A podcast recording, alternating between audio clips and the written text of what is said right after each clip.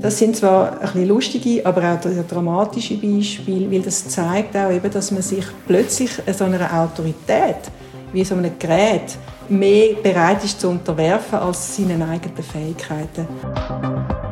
Das ist der Durchblick. Wir gehen wissenschaftlichen Fragen nach, die uns im Alltag beschäftigen. Wir wollen verstehen, wo die Forschung steht und wo der Reise hergeht.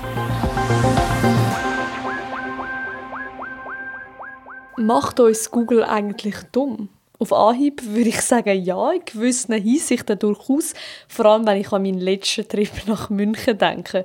Mein Name ist Amila Regic. Und ich bin Nico Leuberger. Und was ist zu München genau passiert, Amila? Meine Kollegin und ich haben einen Spontantrip nach München geplant und haben uns gedacht, wir sparen uns jetzt für eine die Roaming- und Internetkosten und machen es oldschool mit den Karten dort bin ich eigentlich wirklich auf die Welt gekommen, weil ich festgestellt habe, wie aufgeschmissen ich ohne Google Maps und Co. bin. Wir sind eigentlich zu Fuß unterwegs zu einem Kaffee und sind wirklich dreimal ums gleiche Quartier herumgekreist und haben es nicht einmal gemerkt.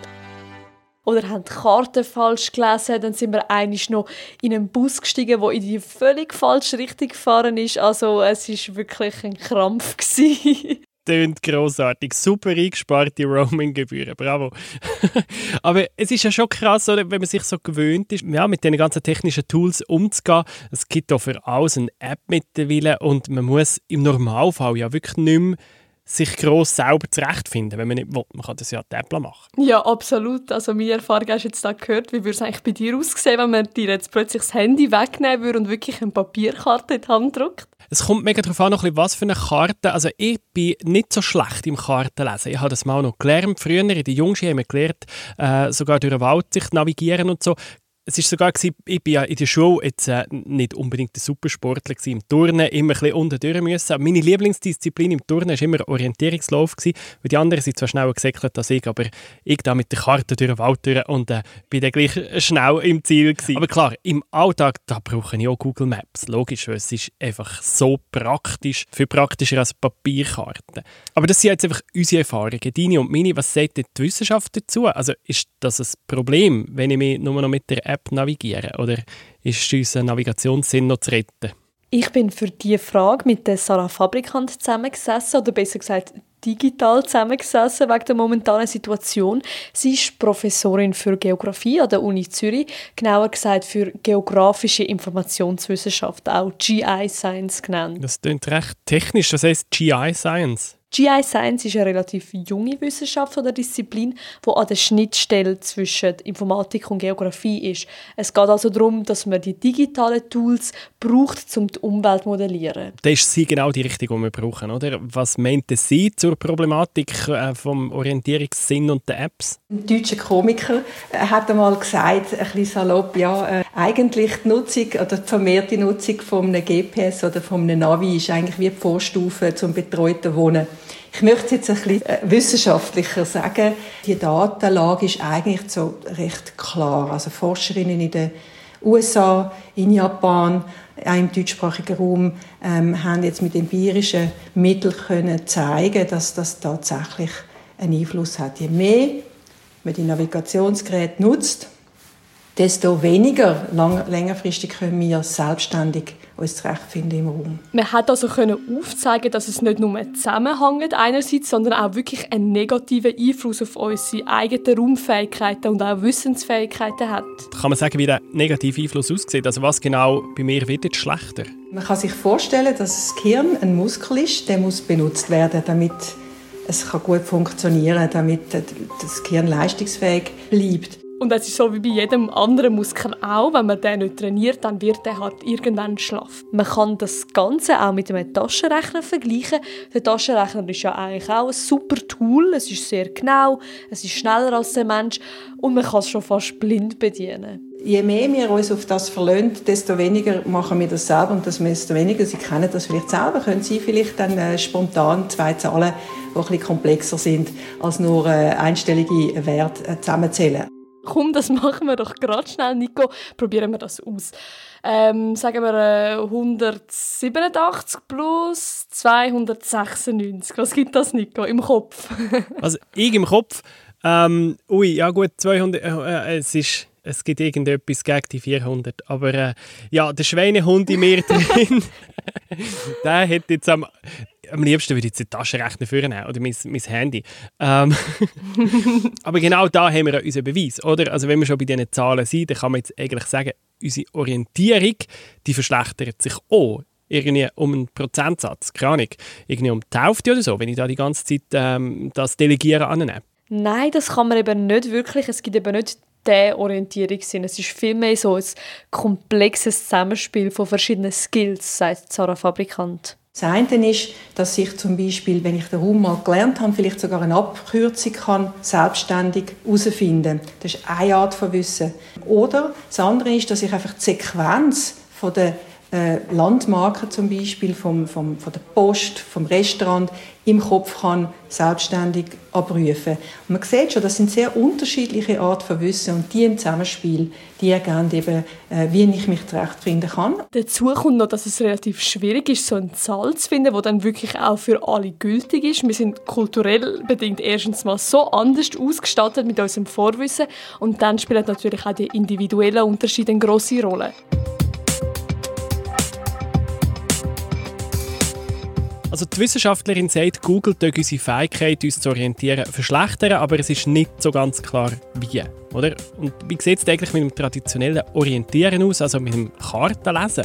Weil man lernt es ja, was die gestrichelten Linien und Punkte und Symbole und so weiter auf diesen Karten bedeutet. Wie verändert sich diese Fähigkeit?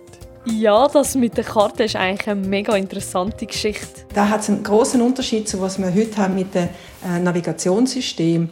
Und zwar ist die Selbstlokalisierung. Also der, der blaue Punkt, wo viele auf ihrem Telefon haben, wo, sie, wo, wo einem verfolgt sozusagen und einem sofort zeigt, wo man ist ähm, der, der, ist, der fehlt ja auf der traditionellen Papierkarte. Und das ist auch die ganze schwierige, wichtige und schwierige Aufgabe von der Selbstlokalisierung, die vielen Leuten eben schwerfällt. Da muss man aber noch bedenken, ja, es fällt vielen schwer und das ist nicht unbedingt ein gutes Zeichen. Aber genau der gleiche blaue Punkt ist es eben auch, wo auch vieles ermöglicht für so Orientierungsschwache wie ich, sage ich mal. Also auf einer Seite ist der Zugang zu diesen Navigationssystemen unheimlich zentral für die Mobilität. Viele Leute, die sonst nicht gerne Karten lesen, die Angst haben, selbstständig unterwegs zu sein, weil sie ihren Fähigkeiten nicht vertrauen, die sind jetzt sehr viel sicherer und häufiger vielleicht sogar unterwegs. Ja, stimmt. Diese Seite muss man auch sehen. Also, da hilft es definitiv das Navi. Aber entsteht durch das nicht auch wieder ein riesen Abhängigkeitsverhältnis? Also eben du, wenn du das Navi mal nicht hast, wenn das Roaming ausschaltest, dann bist du aufgeschmissen, oder? Also gehst du nie mehr her ohne Navi? Mal genau. Also wenn ich mich jetzt nur an das Navi kralle, dann kippt es genau wieder. Das ist jetzt ein Extremfall und da gibt es ja viele, viele Beispiele in den Zeitungen. Das sogenannte Death by GPS, oder? Wo Leute blindlings im Navigationssystem folgen und äh, sich entweder in einen Abhang äh, fahren mit ihrem Auto oder ins, ins Wasser fahren oder, oder was auch immer oder äh, in, in eine falsche Stadt fahren und quer durch Europa in, in eine falsche Stadt fahren. The driver said he followed GPS, but went 800 miles off course, ending up in the French countryside. Hope they like wine. It's happened before. Ich habe mich dann auf die Suche begeben nach diesen Geschichten. Ich wollte mehr wissen und Hey, es sind einfach so schlimme Sachen dabei rausgekommen. Zum Beispiel bin ich auf den Artikel gestoßen: 10 times GPS failed with terrible consequences. Also tödlich schlussendlich, oder wie? Ja, absolut. Also zum Beispiel eine von diesen Geschichten, die mich am meisten mitgenommen hat, das war im 2009. Da war eine Mama mit ihrem Sohn im Nationalpark Death Valley, also im Osten von Kalifornien. Und irgendwie, ich komme auch nicht ganz raus, wie, hat sie das GPS ins absolute Nichts rausgelotzt. Und du musst dir vorstellen, die sind dann einfach irgendwie drei Tage verloren gewesen, in der Wüste, ohne zu essen und zu trinken. Und am Ende hat nur das Mami können überleben und der Sohn hat es irgendwie nicht mehr geschafft. Also mega schlimme Szene. Ah, das ist übel. Und es geht im Fall im gleichen Stil weiter, wo ein Pärchen zum Beispiel ihren Ferien in Brasilien blindlings dem GPS gefolgt ist und plötzlich sind sie in der Favela bei einer Drogenbande gelandet und die Frau ist sogar verschossen worden. Ja, aber hey, da wird es immer schlimmer. Gibt es auch noch Geschichten, die ein bisschen aufmuntern, die glimpflich ausgegangen sind? Ja, eine ist wirklich witzig und ich frage mich auch, wie um alles in der Welt ist das gegangen. Ähm, drei japanische Touristen haben einen Roadtrip zu Australien machen und sie haben behauptet, dass ihnen das Navi angezeigt habe, dass sie einen Weg vom Festland zu einer Insel fahren können. Das GPS hat ihnen dann nämlich nicht erwähnt, dass dazwischen 15 Kilometer Schlamm und Wasser ist und plötzlich ist das Auto im Wasser gestanden. Ja gut, nichts studiert. Aber was meint die Expertin zu dieser Geschichte? Lenkt die sich da nicht an den Kopf? Das sind zwar ein bisschen lustige, aber auch dramatische Beispiele, weil das zeigt auch eben, dass man sich plötzlich so einer Autorität, wie so einem Gerät, sozusagen wie mehr bereit ist zu unterwerfen als seinen eigenen Fähigkeiten.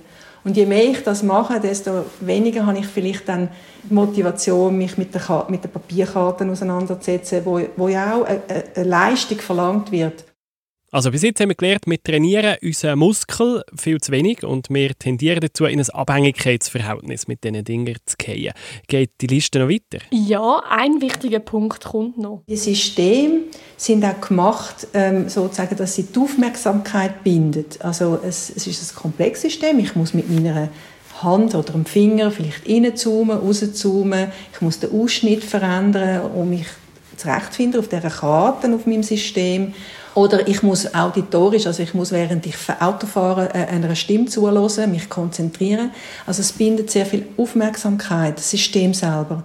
Das stimmt, das habe ich auch schon oft festgestellt. Es bindet einem wirklich so das Handy. Also ich muss meine Vollkonzentration dem Teil geben. Ich versuche amix noch nebendran, wenn ich irgendwo anlaufe mit dem GPS, ein Sprachmemo zu hören oder sonst ein bisschen meine Gegend wahrzunehmen oder in die Läden links und rechts zu schauen. Aber ich muss einfach immer wieder in das Handy schauen, weil wieder mal irgendetwas aufpoppt auf dem Bildschirm oder mir dann das GPS sagt, du musst vorne links abbiegen und dann bin ich genau wieder dort, wo ich eigentlich nicht hätte wollen sein. Ja, ich lasse mich auch total ablenken von dem. Aber wir wären ja nicht der Durchblick, wenn wir nicht auch wissenschaftliche Lösungen würden präsentieren zu diesen Problemen, oder? Was hat jetzt Sarah Fabrikant und ihr Team für Lösungen parat? Sie haben wie zwei verschiedene Projekte gehabt.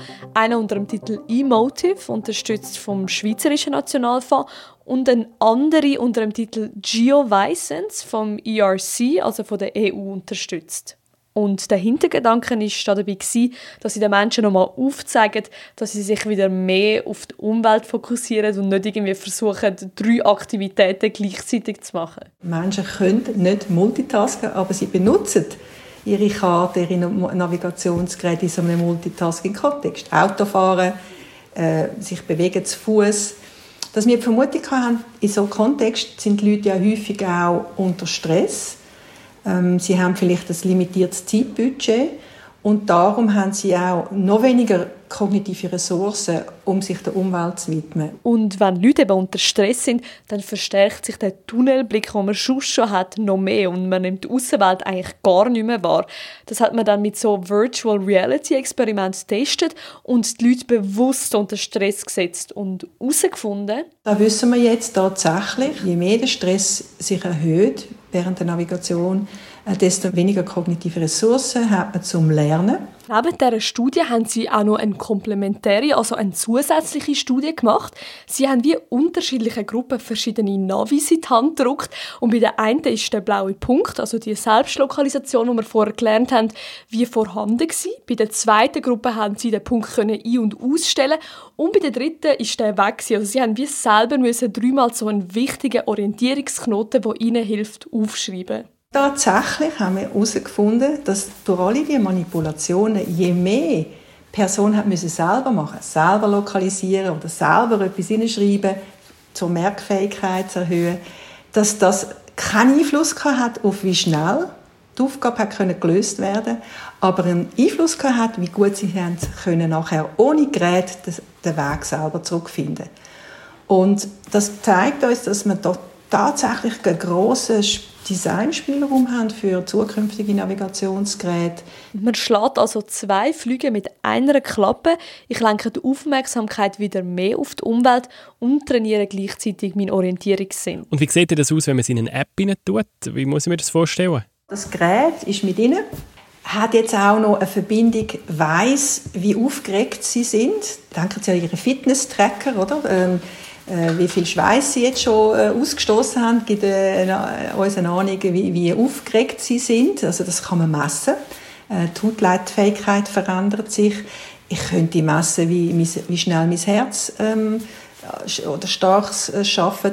Und die Informationen könnte ich jetzt, stellen Sie sich vor, und das machen wir auch, ähm, aufzeichnen während der Wegfindung und auf ihre optimale Erregungszustand, kognitiven Zustand könnte ich Ihnen die Information aufbereiten. Das System ist also smart und reagiert auf individuelle Bedürfnisse. Es geht aber noch weiter. Und es kann vielleicht sogar sein, dass das System Ihnen sagt, ha, schau mal dort hin, dort ist doch die Post, wo du damals also ein Problem hast mit, äh, mit dem Päckchen oder oh, da ist doch das Restaurant mit dem tollen Menü, wo du so gern hast. Das ist natürlich sehr spielerisch und plakativ. Im Kern geht es aber wirklich darum, dass so ein System wieder sagt, hey, schau mal rechts und links von dir, statt nur ins Handy zu schauen. Ich bin mega zahl für so Spielereien. Wenn irgendeine App Gamification macht, dann bin ich dabei. Bin ich zahl. Wann kann ich es abladen? also im Moment muss ich dich enttäuschen. Im Moment sind nur Prototypen rum. Es geht tatsächlich noch ein Zeitchen, bis sie dann auf dem März sind.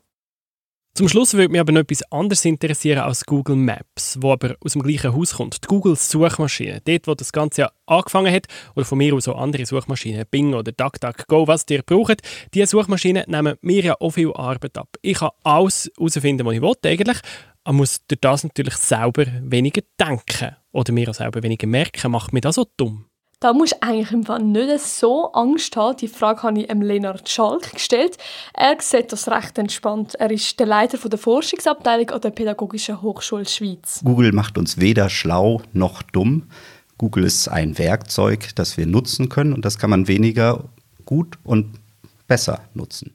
Das ist jetzt, glaube ich, das, was ich so aus dem Buch heraus gesagt hätte. Ich glaube, fast der wichtigste Skill heutzutage ist, eine Suchmaschine richtig können bedienen, oder? Also wissen, wie muss ich diese Frage formulieren, wie gebe ich das ein, damit ich nachher möglichst schnell die richtige Antwort bekomme, oder? Prinzipiell, denke ich, muss man sich diese Tools, sei es jetzt Google, was auch immer man da äh, benutzt, neuen technologischen Errungenschaften, die muss man als Werkzeug auffassen. Und das heißt, man muss wissen, wie dieses Werkzeug an sich aufgebaut ist. Man braucht ein Wissen darüber, was das eigentlich kann und in welche Richtung das auch falsch laufen kann. Als Analogie zu dem, mit dem Hammer kann man auch zum Beispiel gut Nägel einschlagen, aber schlecht wieder rausziehen. Für das braucht man dann wieder andere Werkzeuge. Das hat man darum auch genau in Lernplan 21 eingebaut. Man hat das Fach Medienkompetenz und Informatik eingeführt. Wie funktioniert eine Suchmaschine? Was sind Quellen und so weiter? Welche Informationen gebe ich wie preis und so weiter? Das sind bestimmte Aspekte, die Erwachsene nicht gelernt haben. Deshalb bin ich auch immer sehr vorsichtig mit dem, dass man so sagt, ja, die Jugendlichen heutzutage, die nutzen das viel zu viel und so weiter, weil die Erwachsenen tun es ganz genauso. Weil mit den Jugendlichen schaut man das ja effektiv an und reflektiert. Sogar an so kleine Prototypen, wo die Jugendlichen selber so eine Suchmaschine aufbauen und lernen, mit der umzugehen. Also der Lennart Schalk meint nicht, dass Jugendliche Schäden davon tragen im Umgang mit diesen Tools. Diese Tools, ein Tablet, ein Computer und so weiter, bieten sehr viele Möglichkeiten, die wir früher gar nicht hatten, etwas darzustellen. Sehr viel kompliziertere Sachen auch einfach darzustellen anhand von Simulationen. Man kann bestimmte Experimente machen, die man eigentlich nicht durchführen könnte, weil sie viel zu gefährlich wären. Und das ist, äh, gibt eine gute Ergänzung. Gut, Lennart Schalk sagt ja, man kann nicht einfach so salopp sagen, Google macht uns dumm, aber auch die Tools und neue Möglichkeiten, die er anspricht, die es früher so nicht gegeben hat, die müssen doch schon etwas verändert haben. Also wie wir denken und lernen und Sachen miteinander verknüpfen, oder? Das versucht die Forschung auch immer intensiver herauszufinden. Es sind so ein wie zwei Sachen, die da zu erwähnen sind. Aktuelle Studien gehen davon aus, dass Google erstens die Art und Weise, wie man Informationen speichert, verändert und zweitens habe Google auch einen Einfluss auf unsere Aufmerksamkeitsspanne. Was passiert mit meiner Aufmerksamkeitsspanne? Die Forscher vermuten, dass Digital Natives eine niedrige Informationsverarbeitung haben. Das heißt, sie rutschen vermehrt in so ein Multitasking-Verhalten hinein und verschieben ihre Aufmerksamkeit ständig vom einen aufs andere wieder. Und wie wir ja vorher von Sarah Fabrikant gelernt haben, sind Menschen ja nicht unbedingt zum Multitasken gemacht. Absolut richtig gemerkt. Das zeigt sich dann laut der aktuellen Studie dadurch, dass man sich viel schneller ablenken lässt und auch generell die Kontrollfähigkeit abnimmt. Und was heisst das langfristig? Das kann man eben nicht sagen. Das Internet ist weniger als 30 Jahre alt und auch wenn uns das relativ viel dunkt, ist das in der Forschung noch zu wenig, um effektiv langfristige Auswirkungen festzustellen. Es kann sich auch alles noch ganz anders entwickeln. Und was machen wir bis dahin? Positiv bleiben, laut Sarah Fabrikant. Wir haben jetzt eine große Chance. Jetzt, wo wir anfangen zu wissen, wie der Trend bis anhin war, dass wir diese Abhängigkeit haben. Ich meine, die Welt ist nicht zusammengebrochen, weil wir jetzt alle Taschenrechner brauchen, weil wir nicht mehr, nicht mehr Kopf rechnen können. Da haben wir jetzt sozusagen, sind wir an einem guten Zeitpunkt, das eigentlich zu reflektieren. Das ist der Durchblick, der Wissenschaftspodcast vom Blick, initiiert und unterstützt von der Gebert Rüff Stiftung. In der nächsten Folge fragen wir, ob unsere Gene eigentlich unser Leben schon vorbestimmen. Die Folge ist geschrieben worden von mir, der Amila Regic. Danke viel, viel mal, Nika Leuenberger, hast sie mit mir zusammen gehostet. Sehr gerne. Und immer am Dienstag gibt es neue Folgen auf Spotify, Apple Podcasts und blick.ch/durchblick.